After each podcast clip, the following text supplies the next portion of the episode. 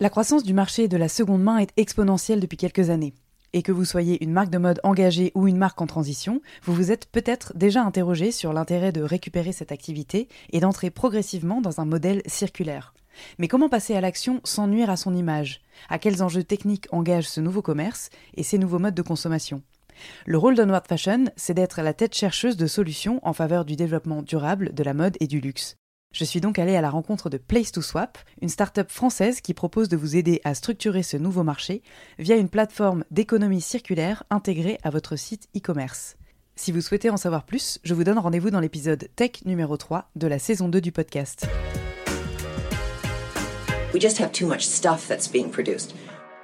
Bienvenue dans Onward Fashion, le podcast des solutions business pour une mode durable.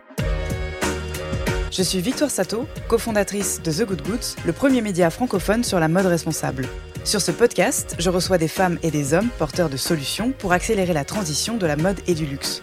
Outils tech, conseils de marques engagées ou en transformation, partage d'expertise, ce podcast est une bibliothèque de solutions concrètes, centralisées et immédiatement disponibles pour guider l'industrie vers un développement durable. Je vous donne rendez-vous tous les 10 jours sur la plateforme d'écoute de votre choix. Vous abonner à la chaîne présente le double avantage d'être notifié à la sortie d'un épisode et de nous soutenir en un seul clic. Nous avons également une newsletter business mensuelle à laquelle vous pouvez vous inscrire sur thegoodgoods.fr. Bonne écoute 70 ans d'histoire, c'est ce qu'on vous propose d'écouter aujourd'hui, celle d'une famille de façonniers depuis quatre générations. Marguerite Cordier a fondé l'atelier Lenaire Cordier en 1954. Depuis, cette entreprise française, spécialisée dans le chêne et tram et les pièces à manches, est passée par tous les états, de l'euphorie des Trente Glorieuses au dépôt de bilan face à la concurrence internationale.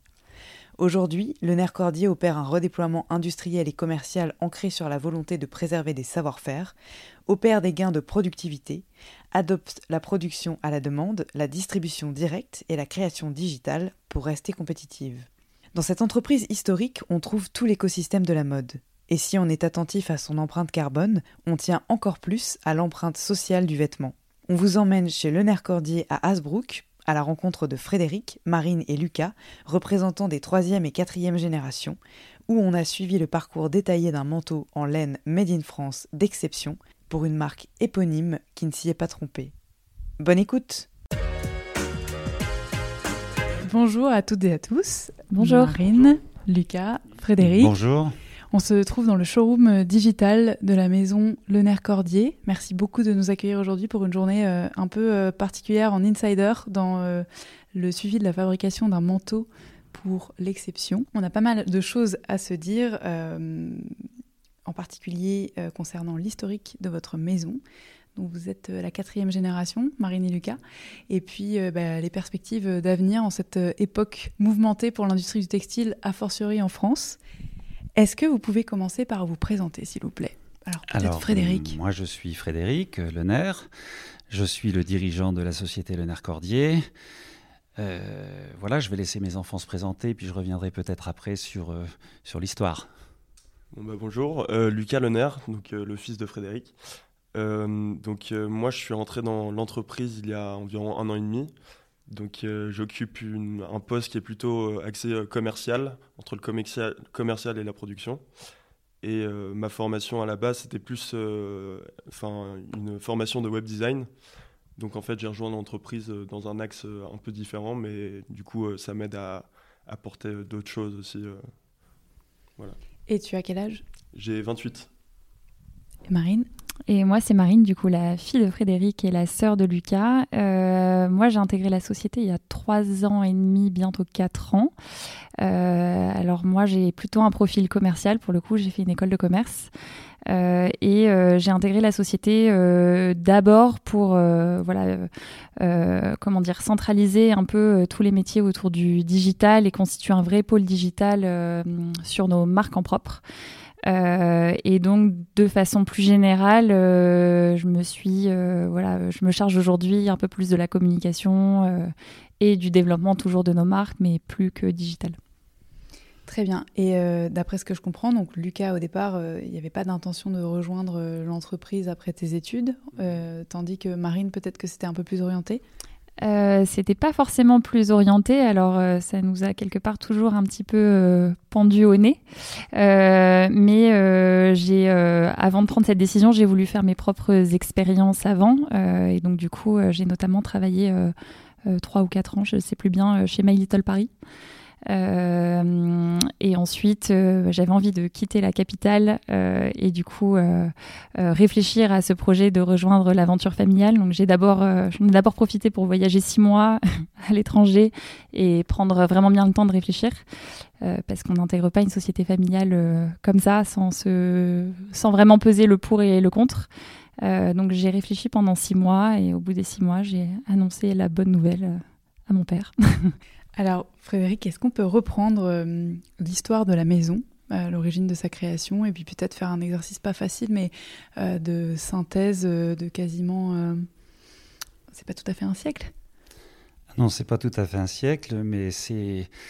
C'est un jubilé, un peu plus qu'un jubilé, c'est-à-dire qu'aujourd'hui l'entreprise a 67 ans. Elle a été fondée en 1954 par ma grand-mère. Euh, elle a été relayée par mes parents, naturellement, pas naturellement. En tout cas, moi, je suis venu rejoindre l'entreprise en 86. Et puis, quelque part, euh, comme l'a rappelé Marine, euh, il y a peut-être une voie toujours toute tracée dans une entreprise familiale de voir ses enfants rejoindre le projet. C'est pas simple. C'est pas simple, surtout dans une entreprise de textile, de mode, de fabrication qui est un métier qui a été extrêmement chahuté au fil des décennies et qui euh, a posé beaucoup d'incertitudes sur le devenir d'entreprises comme les nôtres. Et donc voilà, aujourd'hui on est en 2021, il vient de se passer une crise mondiale euh, euh, difficile, mais qui permet d'entrevoir un nouveau paradigme de nos métiers et de le voir d'une façon peut-être plus positive. Alors, euh, on, va y revenir. Est-ce qu'avant ça, on pourrait euh, euh, faire, comment dire, décrire en quelques mots quelle était la maison qu'a créée votre grand-mère? Est-ce que c'était une marque de mode? Est-ce que c'était une usine de confection de vêtements? Alors déjà, il faut remonter dans les années 50 et 60. La configuration de la mode, de la distribution, euh, euh, de la consommation était complètement différente. On était dans les années d'après-guerre. Euh, c'était vraiment une nécessité de produire pour consommer. et donc, cette entreprise s'est d'abord spécialisée dans, dans, la maison familiale sur de la fabrication de robes, puis de manteaux et d'imperméables les belles années ont été les années 60, 70, euh, avec des périodes comme le maxi trench ou, le manteau. Enfin, ce sont des années qui ont été importantes en termes de créativité, d'émulation au niveau de l'entreprise. Euh, voilà, donc euh, c'est par la suite est arrivé les crises pour ceux qui sont de ma génération, qui les ont connues, les crises pétrolières qui ont, qui ont, qui ont, qui ont, qui ont modifié, en tout cas qui ont modifié l'économie de nos entreprises et qui ont commencé à, à semer un peu de trouble dans, nos métiers. L'industrie manufacturière et l'industrie du textile et de l'habillement ont été souvent les premières sacrifiées au nom de la mondialisation.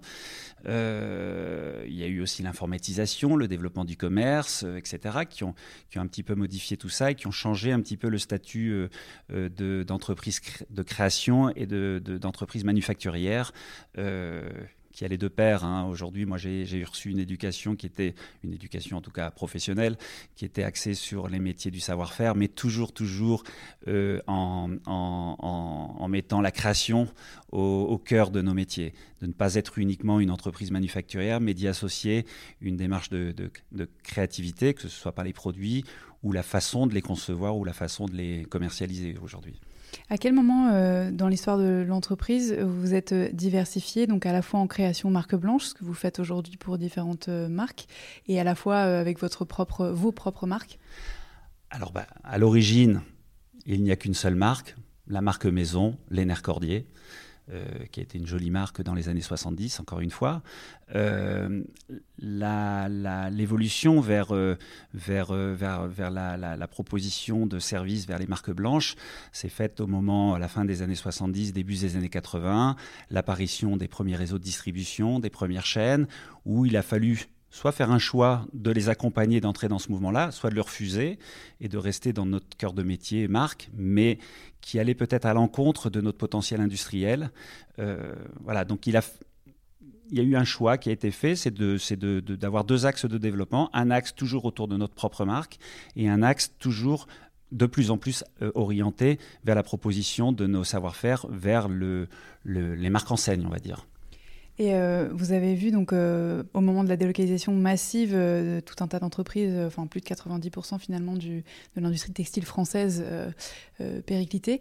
Qu'est-ce qui fait selon vous que déjà pourquoi est-ce que vous n'avez pas fait ce choix de délocaliser?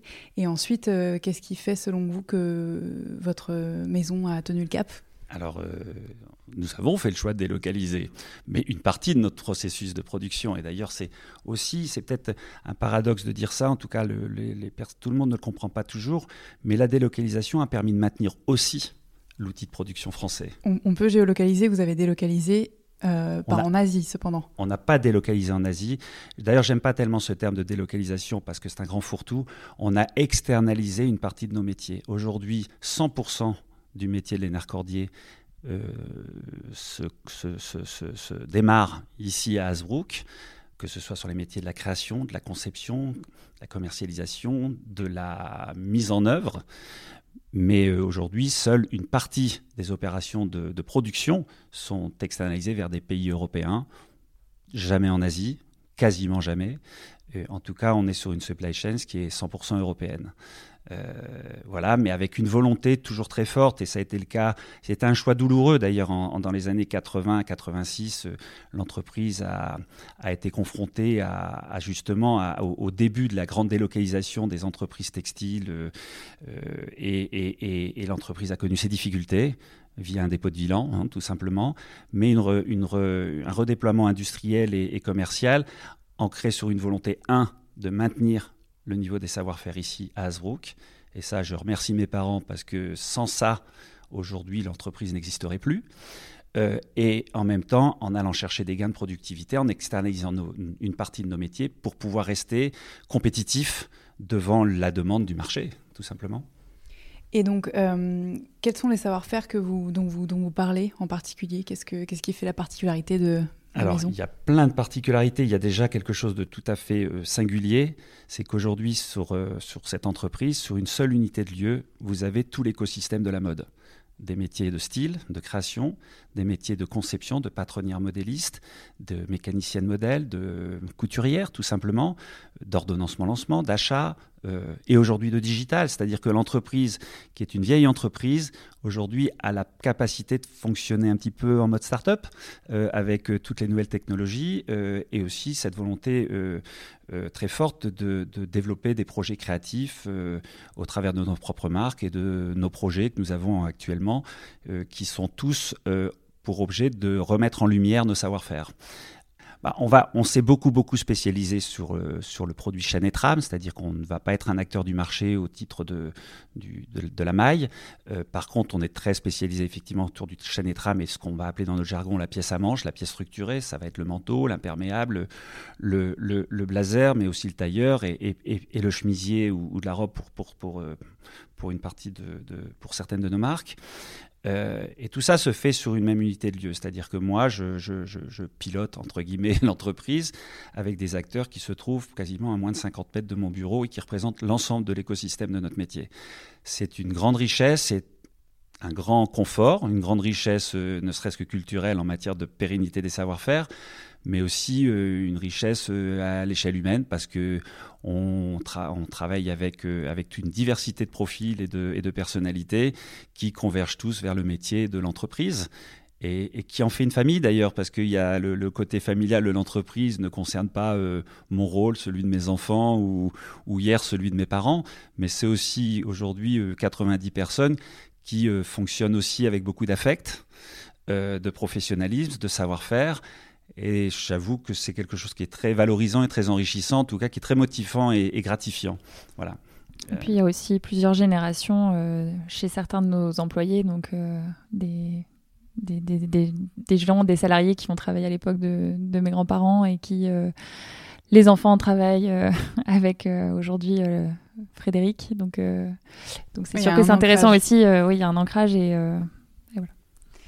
et alors, est-ce que vous pouvez nous faire un petit tour d'horizon justement de euh, l'entreprise aujourd'hui, euh, le nombre de marques que vous avez en propre, le nombre de partenaires avec lesquels vous travaillez, euh, éventuellement aussi bah, le nombre de pièces annuellement produites, le chiffre d'affaires, juste pour qu'on ait un aperçu, pour que les gens qui nous écoutent se représentent la chose. Alors, en matière de chiffre d'affaires, l'entreprise réalise un chiffre d'affaires. Alors on est dans des années un peu agitées. Hein. en 2019, nous faisions 19 millions d'euros de chiffre d'affaires. Cette année, nous allons faire 16 millions d'euros. Donc on est toujours en recul par rapport à, l'année 2019 euh, pré-Covid. Euh, on espère retrouver ce, niveau d'activité. Euh, aujourd'hui, l'entreprise pilote trois marques plus une quatrième qui est en train de naître. Alors ces trois marques, c'est une marque qui s'appelle Chemin Blanc, qui a été créée par la maman de mes enfants il y a quelques années, et qui est une marque de prêt-à-porter global, féminin, etc. Euh, qui est distribué euh, à l'export, qui est distribué sur le digital et au travers de quelques boutiques. Euh, nous avons une deuxième marque qui est une marque maison euh, qui s'appelle Maison Lénaire, qui est tout simplement un petit peu la réécriture de ce qu'a été Lénaire Cordier dans les années 60-70, cette volonté d'affirmer euh, nos savoir-faire au travers d'un produit un peu premium, très qualitatif, avec porteur de nos savoir-faire. il n'y a plus beaucoup de marques spécialistes de pièces à manche en France, je dirais même qu'il y en a très peu. Et donc, il y avait une vraie carte à jouer pour nous. Je pense qu'on portait un bel ADN au niveau de, de ces savoir-faire-là et que ça méritait de mettre en lumière. Il y a un joli storytelling à faire sur nos, sur, nos marques. Et d'ailleurs, ça plaît beaucoup quand on va sur les marchés, en particulier en Asie, mais aussi en France aujourd'hui. On a une troisième marque qui s'appelle Trench Coat, qui est une marque un peu générique. Euh, alors là, c'était vraiment la volonté d'entrer sur l'activité sur digitale. Et là, je suis très heureux que mes enfants soient venus me rejoindre parce que j'ai moins l'expertise du digital qu'ils ne l'ont. Et il y a une vraie valeur ajoutée, euh, une complémentarité dans nos, profils qui, euh, qui, est, très intéressante à partager à, plein d'égards. Et cette marque Trench Coat est une marque qui est distribuée au travers d'un réseau de multimarques, bien sûr, mais qui est quand même née du digital. Euh, véritablement, l'idée, c'était de, de, prendre, de prendre la main et de prendre la parole, en tout cas, en digital au travers de nos savoir-faire. Et quoi de mieux que de créer une marque de manteau et de trench, d'où le nom Trench Coat. Et là, depuis, euh, depuis que mes enfants sont venus me rejoindre, j'ai toujours eu le souhait, et je pense un souhait réciproquement partagé, euh, de lancer quelque chose qui soit plus dans notre, euh, dans, dans, dans le dans l'esprit de ce que l'on peut imaginer, ce que sera le consommateur de demain, sur des sujets d'éco-responsabilité, sur des sujets de style aussi. Et donc on a, euh, à l'initiative de mon fils euh, Lucas, euh, lancé, alors je dis on a lancé, il est en cours de lancement, hein, un projet qui s'appelle Mout Mout, dont je vais laisser Lucas dire un petit mot là-dessus d'ailleurs. Ouais, donc comme le disait Frédéric, en fait le Mout Mout c'est une toute nouvelle marque qu'on lance. Donc l'idée c'était de faire une marque made in France pour revaloriser en fait les métiers de, de la mode français chez Léonard Cordier donc à travers un projet de marque ludique, fonctionnel et éco-friendly. Et en fait, euh, l'idée de cette marque, c'est une marque monoproduit. Donc on a repris en fait la veste euh, iconique Sherpa, qu'on peut retrouver un peu partout sur, le marché, mais c'est pas un, produit qui est très euh, éco-responsable à la base parce qu'il est fait en polyester et souvent fait en Chine. Donc en fait, on a voulu reprendre ce produit et l'intégrer dans un processus de, production vraiment éco-responsable et, voilà, le travailler au sein de l'honneur. Et le, je rajouterais que c'est un produit que l'on propose. C'est le Made in France, euh, il a du sens que si euh, que s'il se rapproche le plus possible des, des vrais, réels besoins du consommateur. Et donc le projet est un projet qui, qui, est, bâti sur, un, sur une approche extrêmement flexible, puisque c'est un projet de fabrication à la demande. on a déjà dépassé le cap de la précommande, on est du à la demande dans la mesure où notre outil de production, il est là, il est, il est, il est là à deux mètres de, de l'endroit où nous parlons. Et donc, euh, on, a décidé de pouvoir un petit peu à la fois mettre en lumière à la fois la couturière qui va assembler le produit, autant que le client qui va le commander, le recevoir. Et donc, on a un petit système d'étiquetage dans le vêtement qui relie la couturière et le, et le, et le consommateur qui, qui, qui, sera en mesure d'acheter ce, produit. Moi, j'en parle beaucoup d'éco-responsabilité aujourd'hui, euh, de réduction d'empreinte carbone. On ne sait jamais trop comment on la calcule, d'ailleurs, l'empreinte carbone. Euh, et j'ai envie de dire que, bon, en faisant les choses ici, en France, euh, sur place, je pense qu'on optimise justement la réduction de l'empreinte carbone mais surtout, surtout, on affirme notre empreinte sociale. C'est-à-dire que derrière un produit, crée de l'empreinte sociale, je pense que c'est ce qui crée du sens. On vit une époque où le consommateur, et c'est très, ça c'est, c'est un phénomène qui a été catalysé par le Covid, le consommateur a besoin de consommer avec sens toujours avec désirabilité. Donc c'est très important de garder la notion de désir de consommer, c'est-à-dire le style, la création, la qualité, euh, mais aussi créer du sens derrière et derrière tout ça. Et, moi, je suis un peu parfois euh, abusé de voir euh, le marketing de l'éco-responsabilité, où on nous dit, on nous parle d'empreinte carbone, mais on nous dit rien de plus. on nous dit qu'on qu'on fabrique dans telle et telle condition, etc., mais sans véritablement montrer les choses. Moi, je, je, enfin, je, je, prétends pas être meilleur que les autres. Hein, on s'adapte à, nos économies, mais euh, là, pour le coup, le projet Moutmout et qui est relayé par d'autres projets que nous avons aussi sur de la fabrication à la demande sur le masculin, ce sont vraiment des projets qui font, qui portent le social derrière, c'est-à-dire une vraie volonté euh, euh, de, renouer avec le, le, Made in France, euh, non pas pour être un extrémiste du Made in France, parce que moi je fabrique aussi en Europe de l'Est pour des clients, parce que l'économie ne permet pas de tout relocaliser comme ça, surtout sur des produits comme les nôtres, parce que ce sont des produits qui sont longs en temps de fabrication. On a des produits qui sont entre 100 et 200, 300 minutes de production, donc les différentiels de coûts sont importants. Donc le, le processus de relocalisation sera lent et en tout cas, il ne se fera que si on porte des projets qui le mettent en lumière.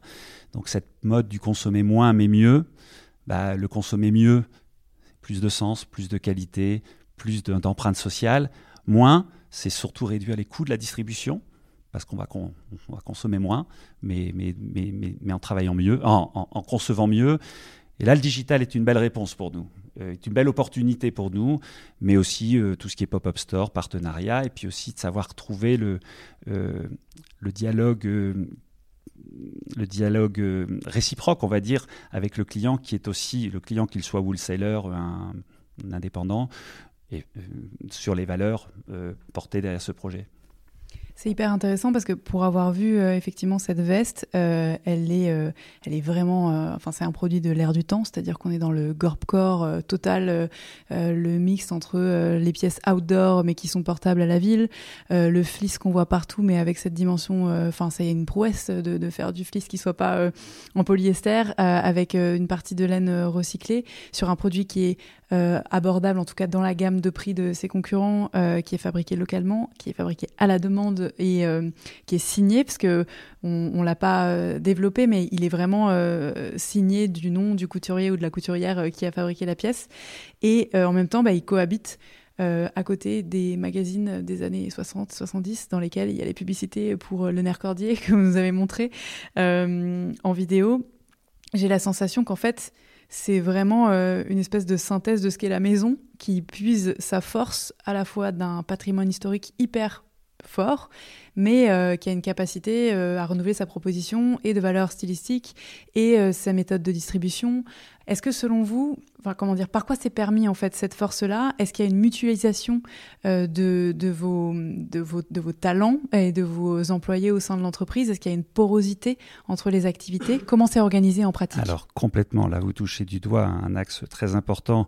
En fin de compte, on s'est beaucoup diversifié et, le contexte de travailler avec mes enfants, de travailler en marque blanche, d'avoir nos propres marques nous permet, nous oblige à nous diversifier, surtout pas de nous disperser. Hein. Nous diversifier, ça veut dire de, mutualiser nos métiers. Aujourd'hui, nos créatifs travaillent sur plusieurs projets. Ils peuvent travailler sur des projets de marque propre. Ils peuvent aussi accompagner des clients dans leur développement marque blanche. De la même façon, le projet Moutmout a été mutualisé avec une styliste maison euh, qui a travaillé avec Lucas pour, euh, pour exprimer l'offre toute la partie conceptuelle, patronage, modélisme, elle s'est fait avec des ressources mutualisables et mutualisées, et la production aussi. Je pense que c'est ça qui fait la, qui peut faire la pérennité d'un outil de production. Euh, c'est de, de, de, de, la valeur à partir de la créativité et de la création pour euh, justement euh, ne pas ne pas rendre l'outil de production dépendant d'un donneur d'ordre ou d'une activité unique et de pouvoir de pouvoir véritablement mutualiser. Si je peux rajouter quelque chose, c'est vraiment le fait d'avoir euh, tous les corps de métier euh, ici réunis qui nous permettent euh, justement de pouvoir développer ce type de projet rapidement, parce qu'en fait, le, projet a été pensé il n'y a, pas si longtemps que ça, et au final, on est capable d'être super réactif. Et je pense que c'est ça qui fait aussi notre vraie valeur ajoutée aujourd'hui et la vraie différence par rapport à, à d'autres marques qui sont dépendants d'ateliers de production nous, on a vraiment la chance d'avoir euh, tous les savoir-faire ici et aussi d'avoir des un personnel qui euh, à l'historique. C'est-à-dire qu'il y a finalement assez peu de turnover chez nous. je demandais à la ce matin, mais en moyenne, un employé chez le Narcordier reste 20 ans. donc c'est vrai que c'est voilà, c'est quelque chose qui n'est pas anodin non plus et on peut vraiment euh, s'appuyer euh, sur euh, voilà tout le personnel qui est là depuis un petit moment qui bénéficie de l'historique et du savoir-faire pour pour lancer de nouveaux projets. Donc c'est ça qui est intéressant aussi. Et les années, ces deux dernières années Covid nous ont rendu ou nous ont obligés, je ne sais pas si c'est une conséquence ou si c'est une cause, mais on, on, est devenu très agile. Le projet Moutmout, comme l'ont rappelé mes enfants, il est né véritablement il y a quelques mois. Euh, la déclinaison de notre marque Maison Lénaire au masculin, euh, les noms Maison Lénaire Homme, a été euh, décidée vraiment en très peu de temps. c'est justement ça l'agilité d'avoir sur une unité de lieu toutes les ressources, toutes les ressources, toutes les compétences qui vont mettre en lumière à la fois nos valeurs, la créativité et les savoir-faire. Euh, ça, c'est un élément très fort et je, je, mets le doigt dessus parce qu'aujourd'hui, il n'y a plus beaucoup d'entreprises françaises qui globalisent l'ensemble du processus. Vous avez euh, euh, des, c'est un métier qui a été alors assez saucissonné, si, si, vous me permettez l'expression, avec des bureaux de style d'un côté, des marques, des bureaux de style, des bureaux de prestation de patronage modélisme, des façonniers euh, qui font leur euh, l'activité de, de, de, de, coupe et d'assemblage, mais peu d'entreprises euh, sont verticalisées. Et cette verticalisation-là, elle a, elle a du sens dès lors que dès lors qu'on peut jouer sur la mutualisation de nos, de nos ressources au travers des projets que nous menons. Effectivement, c'est hyper intéressant parce que c'est souvent ce qu'on entend euh, les marques reprocher à la fabrication française quand elles veulent à tout prix euh, produire en France. Elles se heurtent à euh, soit des minimums qui sont trop peu élevés, soit des délais de fabrication qui sont trop longs, soit des corps de métier qui sont complètement segmentés avec une production qui va s'étaler dans le temps. Et on se rend compte que chez, certaines marques qui défendent le Made in France aujourd'hui, une des solutions, c'est finalement d'avoir, enfin, d'intégrer cette verticalisation au fur et à mesure qu'elles avancent. Alors, je pense notamment euh, au slip français, mais pas que, mais euh, le, slip qu'on a reçu précédemment sur le podcast qui expliquait que, notamment sur la pénurie de pantoufles qu'ils ont rencontrée, bah, une des manières d'y pallier, c'était euh, d'ouvrir leur propre manufacture, mhm. finalement, de former des gens et d'acheter des machines. Donc, ça montre, euh, enfin c'est extrêmement positif et ça montre que la relocalisation est en marche. Par contre, ça montre que les moyens pour y arriver euh, s'inscrivent dans le temps long, nécessitent euh, des savoir-faire, de la transmission, des machines, de l'argent vraisemblablement. Ah bah ça s'inscrit dans le temps long. fort heureusement, on a été accompagné dans ce mouvement grâce au plan de relance de l'État, puisqu'aujourd'hui, très concrètement, on vient d'investir 600 000 euros en matériel de confection pour redéployer notre outil de production français. Euh, une vingtaine de personnes sont en train de nous rejoindre euh, pour euh, compléter nos effectifs de production France. Il y a une forte demande sur le Made in France en ce moment, pourvu que ça dure.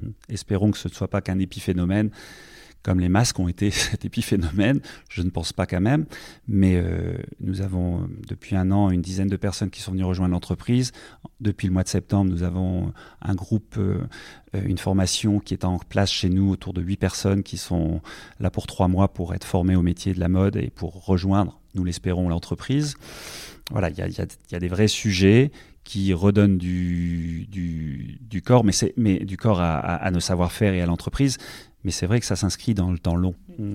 Euh, je veux bien qu'on détaille un petit peu plus ce plan de relance parce que je pense que c'est effectivement très important. Est-ce que c'est vous qui l'avez euh, sollicité déjà Enfin, quel était le de, de, qui venait l'initiative et euh, sur quelle probabilité finalement d'émergence de, nouveaux marchés ou de sécurité du marché dans le futur vous vous êtes basé? Parce que c'est vrai que le plan de relance c'est super si vous avez des commandes derrière, mais comme vous le disiez, si c'est un ça s'éteint comme un feu de paille, c'est il y a un gros pari. Donc Comment est-ce que vous vous êtes euh, décidé?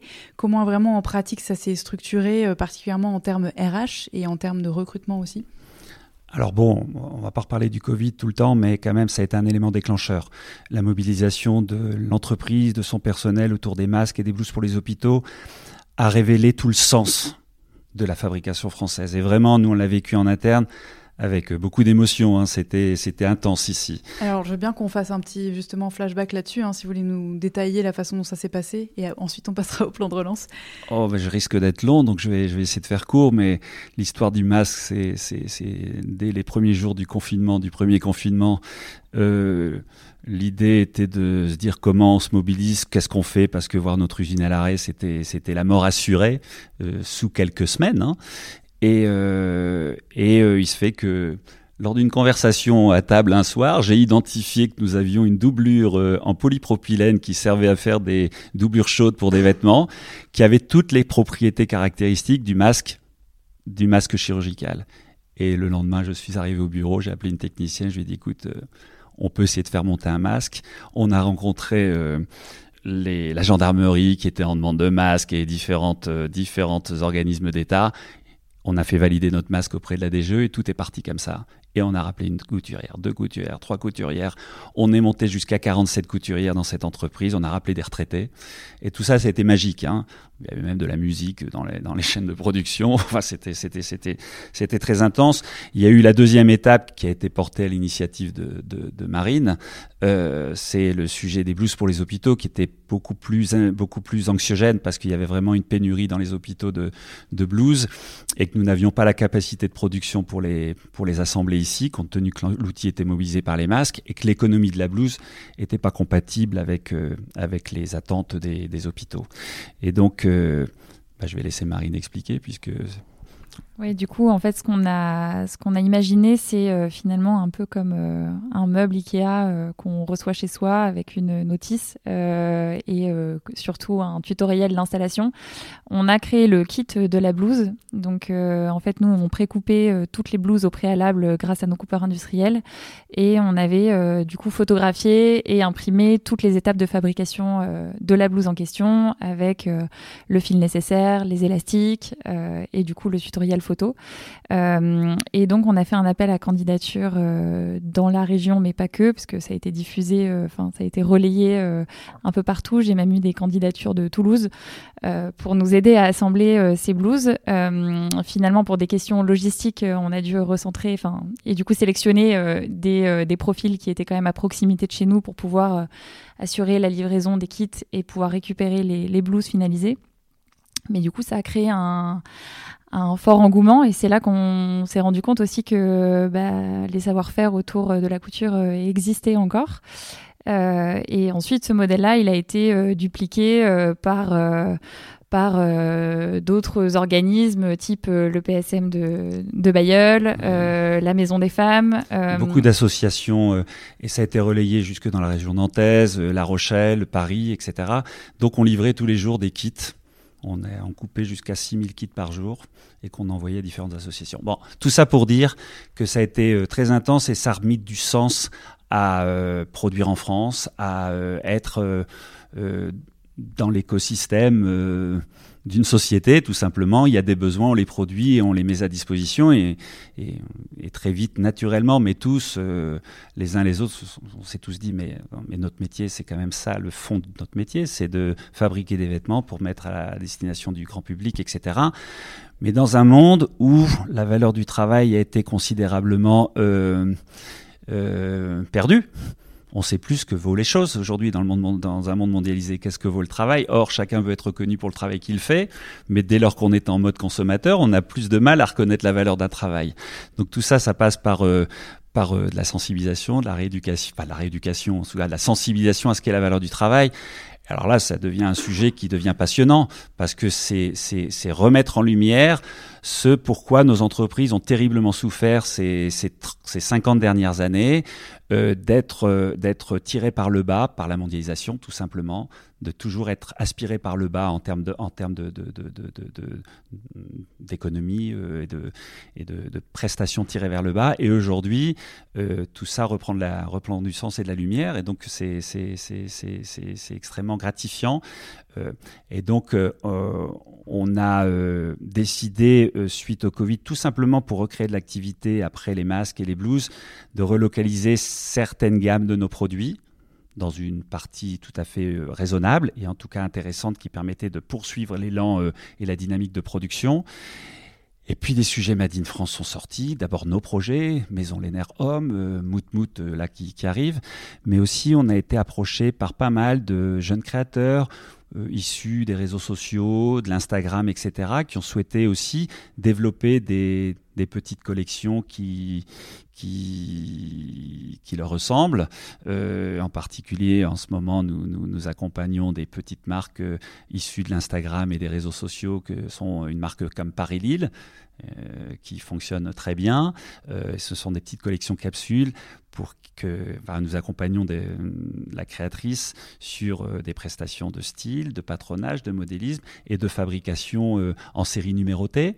Made in France, euh, d'autres marques comme Maison Zita sur de la robe de chambre. C'est aussi un projet qui est en train d'émerger aujourd'hui. Ce que nous faisons avec l'exception aujourd'hui à Paris, c'est, c'est du même ressort. C'est de, la, fabrication quasiment à la demande euh, en co-branding avec l'exception, où on fabrique des petites séries euh, pour, pour ses besoins et on réassortit en France avec la garantie que c'est fait en France. Et la garantie que ce soit fait en France, elle est très simple. Euh, déjà, on produit en moins de 10 jours. Donc fabriquer en moins de 10 jours, honnêtement, euh, vous pouvez pas vraiment le faire à, euh, sans délocalisant ou en externalisant la production. Euh, mais aussi et surtout le, gros intérêt aussi du, du, Made in France et de ce que l'on porte dans ces projets comme, euh, comme ceux, dont je viens de parler ou nos propres marques que, nous, que nous relocalisons, ça permet aussi beaucoup de dérisquer les stocks, c'est-à-dire de fabriquer à la demande. Ça veut dire qu'il n'y a plus dans notre esprit de concept de solde, de déstockage, enfin le moins possible. Le moins possible. L'idée, c'est de fabriquer, encore une fois, moins mais mieux. Euh, et moins mais mieux, c'est vrai. Et donc, c'est de coller le plus possible à la demande du marché. Oui, donc euh, ça veut dire que effectivement vous, ne, vous avez moins de chances de dévaluer justement le travail dont vous parlez, puisque ça n'est que ça, hein, brader, euh, déstocker, euh, solder, etc. à outrance. C'est euh, là, je pense, qu'on a perdu le sens de la valeur, euh, enfin la valeur du travail.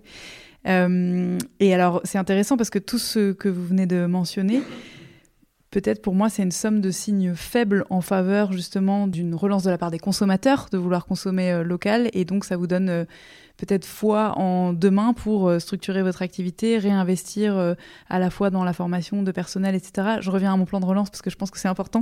je ouais. veux bien qu'on le détaille, notamment sur l'aspect recrutement et formation parce que j'ai la sensation que l'un des challenges majeurs euh, justement de ces dix prochaines années, c'est pas tant finalement de trouver un marché, euh, parce que le consommateur a l'air au rendez-vous. En revanche, euh, c'est plutôt l'intérêt des jeunes pour le secteur de la couture, qui est un métier qui a une image un peu désuète, un peu mécanique, un peu euh, répétitive aussi. Où est votre vivier alors, le problème du, plan de relance, euh, dès lors qu'on a investi le matériel, qu'on a trouvé les moyens financiers et que l'État nous a accompagnés, euh, c'est assez mécanique. Euh, voilà, on, on, a investi sur du matériel, mais derrière le matériel, il faut mettre de l'humain. Et aujourd'hui, on vit des métiers qui ont perdu une génération, voire deux générations de savoir-faire. et donc, il faut repartir à la base, reformer. Euh, D'où cette, cette, technicienne qui est venue nous rejoindre l'entreprise dans le cadre d'une formation accompagnée par Pôle Emploi, une formation de retour à l'emploi tout simplement, où on a euh, identifié huit candidatures. Là, c'est effectif depuis le 1er septembre.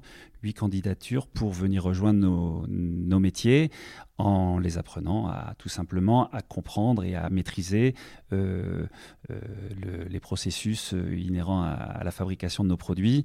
En fait, c'est une formation de, donc, qui va durer 400 heures, donc c'est l'équivalent de deux mois et demi. Euh, et l'idée, c'est qu'elles apprennent voilà, toutes les techniques pour voilà, enfin, concevoir de A à Z un manteau. Alors, tout ne sera pas au bout des deux mois et demi de formation, elles seront pas forcément euh, toutes opérationnelles pour pouvoir euh, concevoir un manteau parce que pour euh, pour apprendre ce savoir-faire-là, finalement, euh, ça, ça, vient avec le temps. Euh, on estime qu'il faut environ deux à trois ans avant de vraiment pouvoir être compétente, mais vraiment l'idée, c'est de pouvoir, euh, à la fin de cette formation, pouvoir recruter ce personnel-là afin de voilà, nous aider à pérenniser aussi ce, cette relance euh, du, du, Made in France parce que c'est sûr qu'elle ne se fera pas euh, euh, sans humain derrière. Et c'est pourquoi ça s'inscrit dans le temps long? Tout ça, ça s'inscrit dans le temps long et ça s'inscrit aussi dans la revalorisation du métier. Dans les années 60, 70 et 80, on parlait d'ouvrière. Aujourd'hui, on parle de couturière. la personne qui travaille derrière une machine, elle n'a plus un chronomètre derrière son dos qui vient calculer ses opérations. elle va travailler sur une prestation de qualité, elle partage, elle est associée au processus de création. En tout cas, c'est ce qu'on s'efforce de faire parce que c'est ça qui, qui, qui, met un peu, qui fait briller un petit peu les choses et qui fait briller l'œil. Et euh, le, projet Moutmout, il va jusqu'au bout de cette démarche-là où on justement met en valeur la couturière et on, à la rencontre d'un client. Euh, ça reste virtuel, mais c'est très symbolique dans, dans, le fait que euh, la valeur du travail est, bien identifiée et reconnue. Après, on sent qu'il y a les métiers manuels reviennent aussi. Euh, enfin, moi, je le vois euh, à mon échelle. Euh, j'ai pas mal d'anciens copains d'école de commerce qui finalement ont complètement quitté les milieux de la finance et du commerce de façon plus générale pour revenir à des choses plus simples entre guillemets devenir fromager, euh, boucher, j'en connais. Et c'est vrai que sur les métiers de la couture, je pense que ça revient. Et euh, nous-mêmes, quand on est en contact avec euh, nos, clientes de nos marques en propre, beaucoup, enfin, on commence à nous demander de plus en plus si on peut ouvrir les portes pour faire des visites d'entreprise. Donc on, sent qu'il y a une vraie volonté, en tout cas, de découvrir les coulisses euh, de notre société. Donc c'est vrai que là, ça, demande un peu. Euh, enfin, le contexte sanitaire ne permettait pas forcément euh, de, le faire tout de suite, mais c'est vrai qu'on y réfléchit. et je pense que ça va passer aussi par là de, mieux nous faire connaître aussi pour pouvoir recevoir de nouvelles candidatures. D'ailleurs, en ce moment, on, vit un pic de production par différents co-branding de, rentrée, d'automne et d'hiver. Euh, en ce moment, outre le, sujet que l'exception que nous accompagnons, nous accompagnons aussi euh, euh, une enseigne nationale, Carole, dans le cadre d'un co-branding avec les nerfs cordiers. Ça a généré un, pic d'activité sur toute la période du mois de septembre.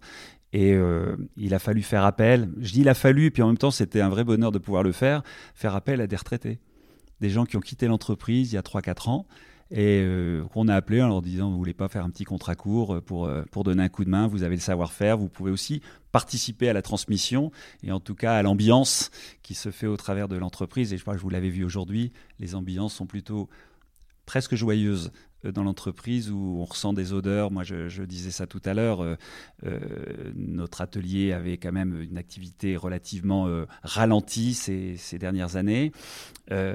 Aujourd'hui, ce regain d'activité, le, brassage de matière, de laine, etc., recrée des odeurs dans un atelier que je n'avais pas ressenti depuis peut-être mon enfance.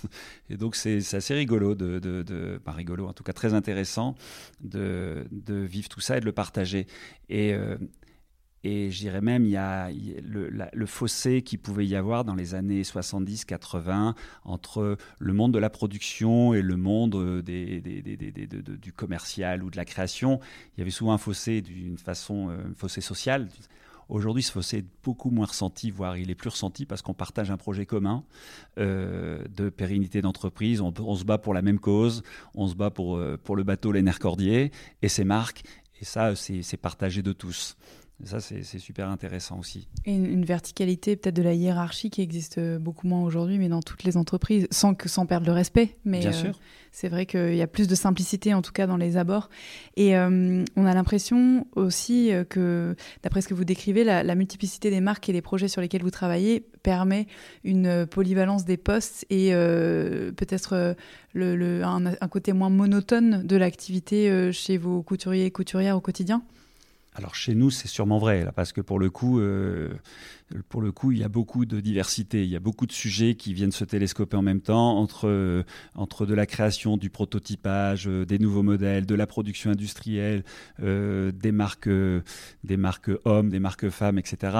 Et tout ça fait un peu dans, non pas dans l'urgence, parce que, mais dans, dans l'agilité, dans, dans une dynamique intéressante, fait qu'on ne s'ennuie pas. Ça, c'est le moins qu'on puisse dire. Tout n'est pas simple. Euh, euh, le, contexte économique est, pas facile, mais, en tout cas, euh, il y, a, du mouvement et, du rythme. Et je pense que chacun d'entre nous est plutôt assez content de travailler. On ne voit pas les journées passer. Vous voyez ce que je veux dire? Ça bouge.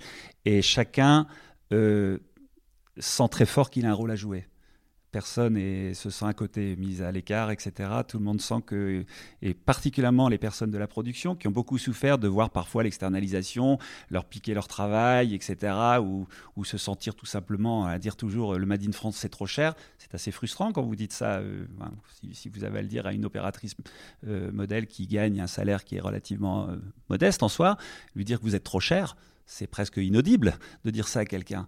Euh, mais tout ça parce que, parce que nos métiers ont été tellement tirés par le bas euh, euh, de, cette mondialisation un peu irresponsable. Hein. Et l'irresponsabilité de la mondialisation, ça a généré quoi Une mode, une mode qui n'était pas très sociale, une mode qui était économiquement tirée par le bas, et puis environnementalement parlant, n'en parlons pas. On en revient de tout ça, et c'est pour ça que j'aime bien cette côté empreinte sociale. Et pour vous, justement, cette euh, responsabilisation de la mode est directement corrélée à la relocalisation? Au rapprochement, en tout cas, de, des unités de production au, rapprochement, oui, ça c'est clair, et c'est le, le, point de cristallisation, c'est le Made in France. Mais on ne peut pas aujourd'hui euh, euh, dire, et souvent on pose la question, alors vous allez relocaliser l'ensemble de vos métiers, etc., pour vos marques blanches mais c'est totalement impossible de l'envisager comme ça dans l'immédiateté. C'est pas possible. Mais l'important, c'est déjà d'entamer de, de, cette démarche euh, au travers de modèles économiques qui sont pérennes. Euh, mes enfants feront la suite euh, par la suite. mais mais aujourd'hui, il y a des modèles économiques qui ne sont pas relocalisables, et, mais qui participent à l'économie. Parce qu'on parle souvent du Made in France. Alors ça aussi, c'est un sujet qui est, il faut, il faut un peu creuser derrière une entreprise comme la nôtre on est 90 personnes.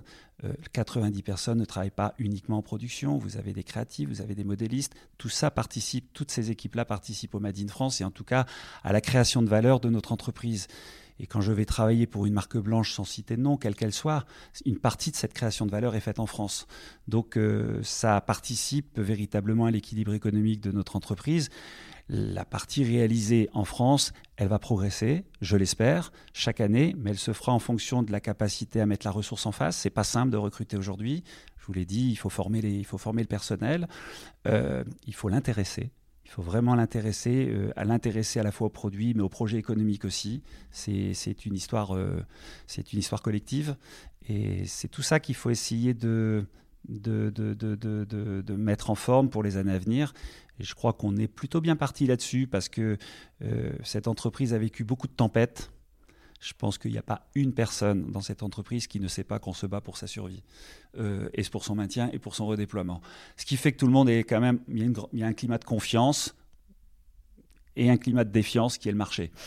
Mais le climat de confiance, il existe dans l'entreprise. Il y a plus de transparence aussi, je pense, en post-Covid, même au sein des entreprises, pas seulement entre le consommateur et les marques, euh, mais euh, voilà, sur les vulnérabilités, euh, ce dont vous parliez à l'instant, où on en est en temps de, crise, et voilà pourquoi il faut qu'on se serre les coudes. Et, et je pense que ça, ça c'est amené aussi à rester dans les mentalités, en tout cas des jeunes générations, qui souhaitent savoir quelles sont euh, à la fois la raison d'être, euh, quels sont euh, le ou les modèles économiques, quelles sont les valeurs d'une entreprise avant de s'y engager ou éventuellement de s'en détourner. Vous savez, c'est, enfin, je, disais ça l'autre jour, mais il y, a une, y a une volonté de pérennité dans chaque projet économique, il y a toujours une volonté de pérennité. Mais le fait que vous soyez dans une entreprise familiale, cette pérennité, elle n'existe pas uniquement sur des critères économiques, elle existe sur des critères affectifs, sur des critères, euh, sur des critères basés sur les savoir-faire, etc. Et je dis souvent que l'entreprise est pérenne par son histoire, parce qu'on a des fondamentaux, on a des racines très fortes et un ancrage très fort dans notre région déjà et dans nos savoir-faire ici. Et puis le fait de voir mes enfants arriver et rejoindre le projet d'entreprise, c'est plutôt une, un gage de, volonté, en tout cas, de pérenniser le projet, de l'amener dans une dimension nouvelle euh, sur des nouveaux sujets tels que ceux qu'on a évoqués euh, à l'instant. Euh, et ça, c'est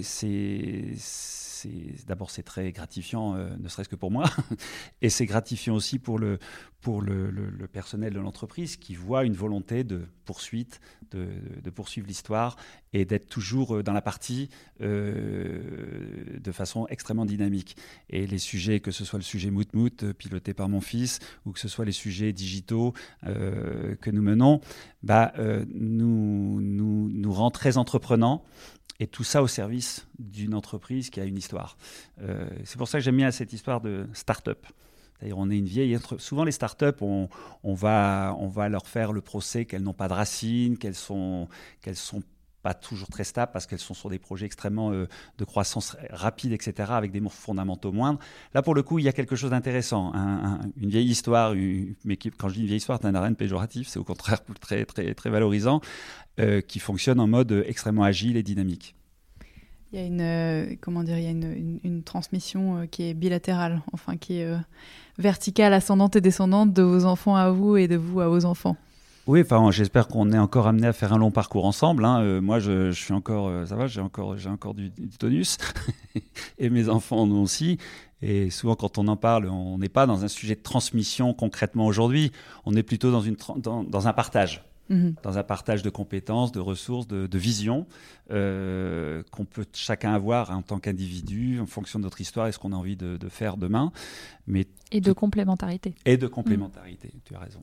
Et de complémentarité, tout ça sur un socle très solide avec une équipe qui nous accompagne et, qui participe à tout ça.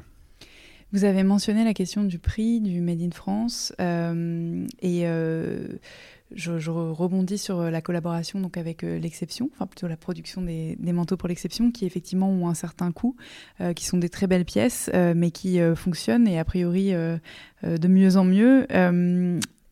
Est-ce que, selon vous, ça, comment dire, c'est un, c'est un témoin d'un changement de comportement des consommateurs et Comment est-ce que vous l'accompagnez? Est-ce que vous faites une pédagogie du prix, que ce soit pour vos marques ou pour les marques avec lesquelles vous travaillez? Alors euh, oui, et, c'est d'ailleurs le, point délicat, le prix. Parce que si vous considérez que euh, euh, on va recréer de la valeur sur le Made in France et donc une, augmentation du coût de la production de fait, ou en tout cas de reconnaissance de ce coût, si on y met les coefficients de distribution classiques du, du monde de la distribution, ça coince. Ça coince il faut véritablement aujourd'hui, dans cette période du consommer moins mais mieux, c'est redonner de la valeur à la production et d'essayer de réduire le coût de la distribution. C'est compliqué aujourd'hui parce que tout, le commerce international, national, enfin tout, le commerce de la mode est, ancré sur des schémas qui sont, ceux d'aujourd'hui. Et, et, le coût de la distribution est énorme. Sur un vêtement, euh, euh, traditionnel dans des grandes marques, euh, en fin de compte, le produit est plus impacté par le coût de la distribution que par le coût de sa fabrication. En fin de compte, parce que les coefficients de marge sont tels que si vous décomposez le prix de revient d'un vêtement, euh, il y a plus de la composante du coût de la distribution est plus importante du coût de la production. Et aujourd'hui, il faut rééquilibrer ça ce qu'on fait avec l'exception. C'est vraiment ça. Avec euh, Régis, qui joue le jeu véritablement, il accepte de payer un peu plus cher, il accepte de moins marger, mais en même temps, en contrepartie, des risques ses stocks. Il travaille en flux tendu avec nous. Il apporte sur un marché un produit qui a plus de sens. Donc ça, participe à sa communication. Et une totale traçabilité aussi. Et de totale traçabilité, donc c'est gagnant-gagnant. Euh, c'est compliqué hein, parce que, encore une fois, on n'est plus dans le monde de l'industriel, on est dans le monde du service, de la prestation euh, très personnalisée. Euh, et donc, c'est, mais c'est le passage obligé pour, redéployer du Made in France parce qu'aujourd'hui, le problème du pouvoir d'achat va rester. acheter un vêtement, c'est déjà compliqué en termes de prix. et donc, aujourd'hui, c'est d'ailleurs le frein du retour au Made in France massif. Moi, j'ai combien j'ai étudié de dossiers pour des enseignes ou pour des marques qui souhaitaient refaire du Made in France et qui, ah bah, c'est trop cher, ça coûte trop cher. Mais si ces mêmes marques ne reviennent pas un tout petit peu sur leurs coefficients, euh, leur, en trouvant des arguments qui seraient plus axés sur le dérisquage en termes de stock ou de sens à donner derrière le produit, euh, on ne peut y arriver que comme ça.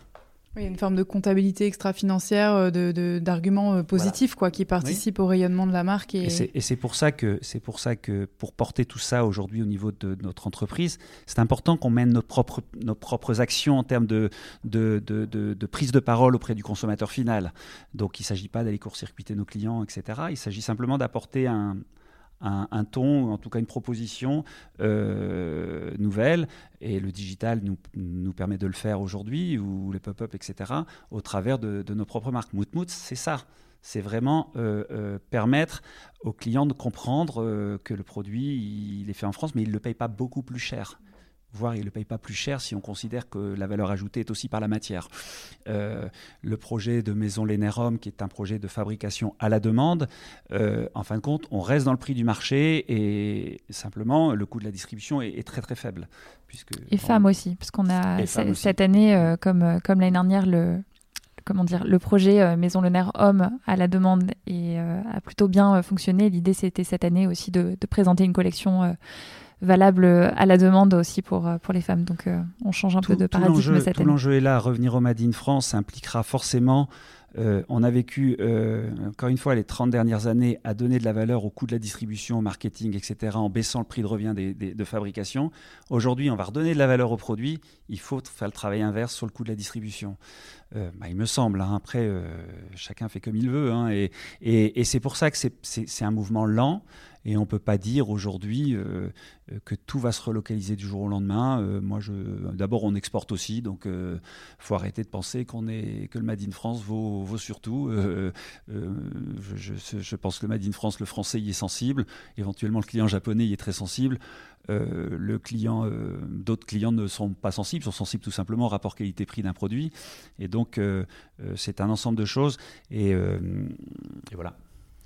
J'ai la, sensation à vous écouter que finalement la transition euh, aussi bien environnementale que sociale dont on parle tout le temps, elle est portée par une transition dans les modèles économiques. Et d'après ce que vous décrivez, euh, ça passe par une diversification à la fois euh, des manières de produire, des clients pour lesquels on produit, de la façon dont on distribue. En fait, votre rôle de chef d'entreprise, c'est de repenser toute la structure. Euh. Oui, mais toujours dans, le, dans, dans, dans, la continuité de ce qui nous a toujours animés, de nos valeurs, euh, euh, de nos savoir-faire, etc. Donc, le, le, effectivement, ça implique de la diversité. Ça implique, si on veut garder un équilibre industriel, parce que c'est aussi ça, c'est soit on revient à de l'artisanat et puis on fait des, on fait, des petites fabrications dans des ateliers, c'est tout à fait respectable, il n'y a pas de souci avec ça. Simplement, nous, on est dans une configuration industrielle qui a, souffert de, des crises successives et qui aujourd'hui peut revoir la lumière euh, euh, s'entrevoir du fait de, de, ce, de, de, ces changements de comportement de consommation, de fait de ces euh, sujets environnementaux qui, nous obligent à, réfléchir, à, donner plus de sens à la façon dont on conçoit les vêtements. Et j'ai envie de dire, c'est un peu comme Monopoly. On est chez nous. C'est notre métier de faire ça. Donc euh, on, veut, on veut le faire, on veut simplement aujourd'hui mieux l'organiser. Et ça, c'est mon rôle de chef d'entreprise, ce qui n'est pas simple parce que euh, la diversification euh, de, notre stratégie pose parfois des sujets compliqués en termes d'organisation industrielle et tout simplement de vie d'entreprise. Mais c'est ce qui en fait aussi sa richesse. Comment, alors c'est une question pour tous les trois, mais comment est-ce que vous vous projetez dans les dix prochaines années? Bah, c'est compliqué, si je vous le dis sur un plan économique, c'est compliqué de se projeter dans les dix prochaines années. Sur le plan du projet d'entreprise, euh, bah, d'abord c'est petit pas à petit pas. Euh, je pense que tous ces sujets qui portent sur les valeurs, sur des sujets euh, d'éthique, d'empreinte de, sociale, ça sert à rien de dire on va tout faire en un jour. On le fait petit à petit. On apprend de ce que l'on de ce que l'on entreprend, de ce que l'on fait. on va lancer un projet peut-être qu'il ne marchera pas. Il va falloir l'agilité de pouvoir changer de braquet, etc. Euh, c'est cette agilité-là qu'on veut garder. Ça, c'est vraiment important qu'on ne devienne pas une entreprise lourde, rigide, euh, complexe, parce qu'on vient de vivre une crise. J'espère qu'on n'en vivra pas d'autres, mais en tout cas, euh, on vit dans un monde qui se bouscule, qui est en train de se réorganiser sur tout, un tas de sujets, sur, sur, nos comportements à tout un chacun. Donc, Évidemment, euh, moi, mon, sujet, si on raisonne à 10 ans, euh, bah, c'est effectivement que tout ce qu'on entreprend aujourd'hui bah, brille un peu plus euh, dans 10 ans et, se, porte bien. Il y a toujours ce côté, quand on, appartient à une lignée familiale, de, bah, de pérenniser à l'infini le sujet. après, les autres passeront et mes enfants, j'espère qu'ils en feront, feront de cette entreprise une, une pépite. Ce qu'elle est déjà, hein, c'est-à-dire que tout le monde ne le sait pas, mais elle est une pépite en soi de par le, brassage des savoirs et des cultures qu'il y a dans cette entreprise. Mais, euh, euh, c'est toujours pareil, je, parle souvent des savoir-faire. On vit une époque où il faut le faire savoir, tout simplement. Et vous? Ben, Un peu pareil, je ne sais pas euh, si j'arrive véritablement à me projeter à 10 ans plus tard, mais en tout cas, j'arrive à me projeter tout court. Et ça, c'est déjà euh, super bénéfique parce qu'on sent que la crise a changé, euh, voilà, comme le disait euh, on perd pas mal de choses. Et c'est vrai que pour nous, enfin, en tout cas, enfin, je parle pour moi déjà, je j'ai une petite lueur d'espoir sur le fait que on puisse avancer dans le bon sens et que et que, euh, entre guillemets, la, la page d'une histoire euh, qui n'a pas toujours été facile euh, voilà, commence à se tourner et qu'on qu'on arrive vers un ciel un peu plus bleu, si je peux me permettre de parler comme ça. Mais non, en tout cas, c'est sûr que tous ces projets donnent, donnent envie d'aller plus loin, euh, donne envie aussi de repenser euh, l'organisation, euh, laisse espérer de nouveaux, projets. voilà ce que ce que mon père disait sur la création de collections pour des influenceurs, des choses comme ça. Ça laisse quand même laisser penser à ce qu'il y a quand même de la place pour, pour de nouvelles choses au-delà de nos propres marques. Donc je pense que c'est un tout, mais je vais peut-être passer, passer le micro, Lucas.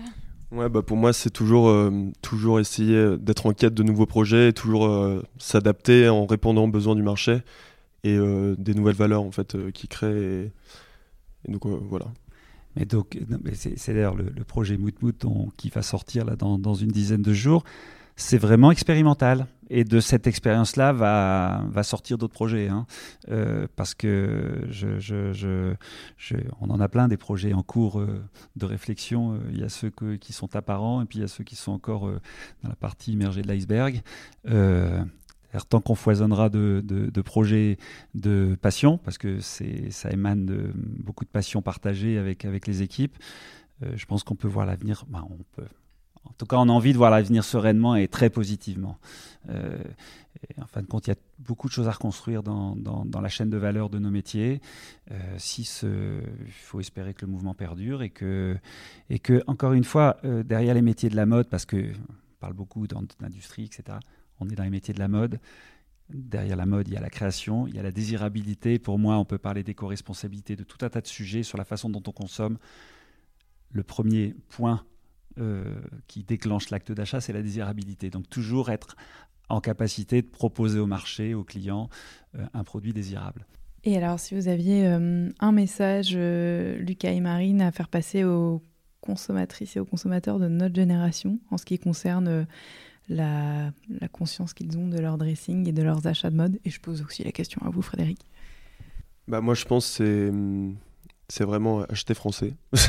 non, non, mais c'est parce que, enfin, en fait, euh, à travers, enfin, la mondialisation a, comme le disait Frédéric, euh, rendu la mode très irresponsable aujourd'hui. Et, euh, et, en fait, ce qui est important, c'est de revaloriser les métiers français, enfin, ce métier qui a été un peu oublié au fil des années en France, et essayer de le revaloriser justement en soutenant ces nouveaux projets de marque, etc., qui essayent de redonner de l'importance justement à ces métiers, ce savoir-faire français, quoi. C'est compliqué comme question, euh, dans le sens où évidemment euh, l'idée c'est vraiment de regarder véritablement ce qu'il y a derrière l'étiquette euh, et de pas non plus se laisser trop avoir par le marketing, parce qu'aujourd'hui il y a beaucoup de marques qui surfent là-dessus. je vais pas en citer, mais c'est vrai que nous parfois, enfin, je suis toujours un peu frustrée de voir ce que font certaines marques. Euh, qui se disent être totalement euh, être éco-responsables. Euh, et au final, quand on creuse un peu, on se rend compte que nous, on l'est beaucoup plus. C'est juste que voilà, on n'a pas la notoriété, on n'a pas les mêmes moyens de communication. donc, je donnerais en conseil à ces consommateurs de, de chercher l'information et d'être curieux et de voilà d'aussi donner de la chance à, à, des plus petites marques qui ont un message à faire passer et, et voilà peut-être pas enfin du Made in France, oui. Après, je pense que le Made in Europe se, se vaut aussi.